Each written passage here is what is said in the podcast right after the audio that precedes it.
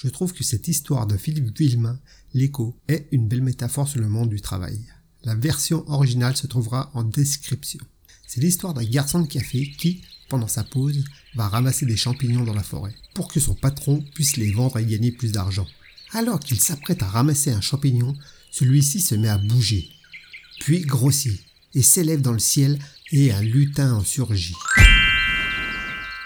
C'est ton jour de chance, jeune homme. Fais un vœu, et je l'exaucerai. Le garçon de café est pris au dépourvu par la demande du lutin. Il réfléchit quelques instants et dit Hein, c'est bon, j'ai trouvé. Je crois qu'une main de un mètre de long ferait de moi le plus heureux des hommes. Lutin est un peu surpris par la demande quand même. Ah tiens, c'est original. On me l'a encore jamais fait celle-ci.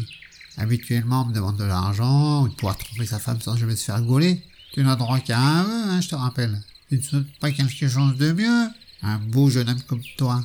Non, non, euh, je suis garçon de café avec une main de un mètre, je pourrais servir cinq fois plus vite. Et comme ça, mon patron, il sera content et il gagnera plus d'argent.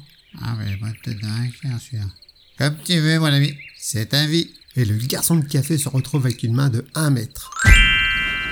Il retourne au travail et le patron, qui se trouve derrière le comptoir, le voit sortir de la cuisine avec six assiettes sur la main. Très surpris, il lui demande euh, Mais qu'est-ce que t'as fait à ta main, Borico? Le garçon lui explique alors qu'il lui est arrivé une aventure extraordinaire et lui raconte l'histoire avec le lutin. Le patron part immédiatement dans la forêt à la recherche du lutin. Putain, mais où le grand schtroumpf Il met des grands coups de latte dans tous les champignons qu'il croise. Soudain, le lutin apparaît. Alors que le lutin a commencé son speech, le patron. Ouais, ouais, c'est bon, euh, pas de blabla. Plus d'action. Il me faudrait une bite de 1 mètre de diamètre avec tout le matos qui va avec. Euh, ouais. Mais aucune femme ne voudra plus jamais coucher avec toi. Ça fait beaucoup trop, non? C'est pas grave, je connais quelqu'un qui a une main de 1 mètre de long.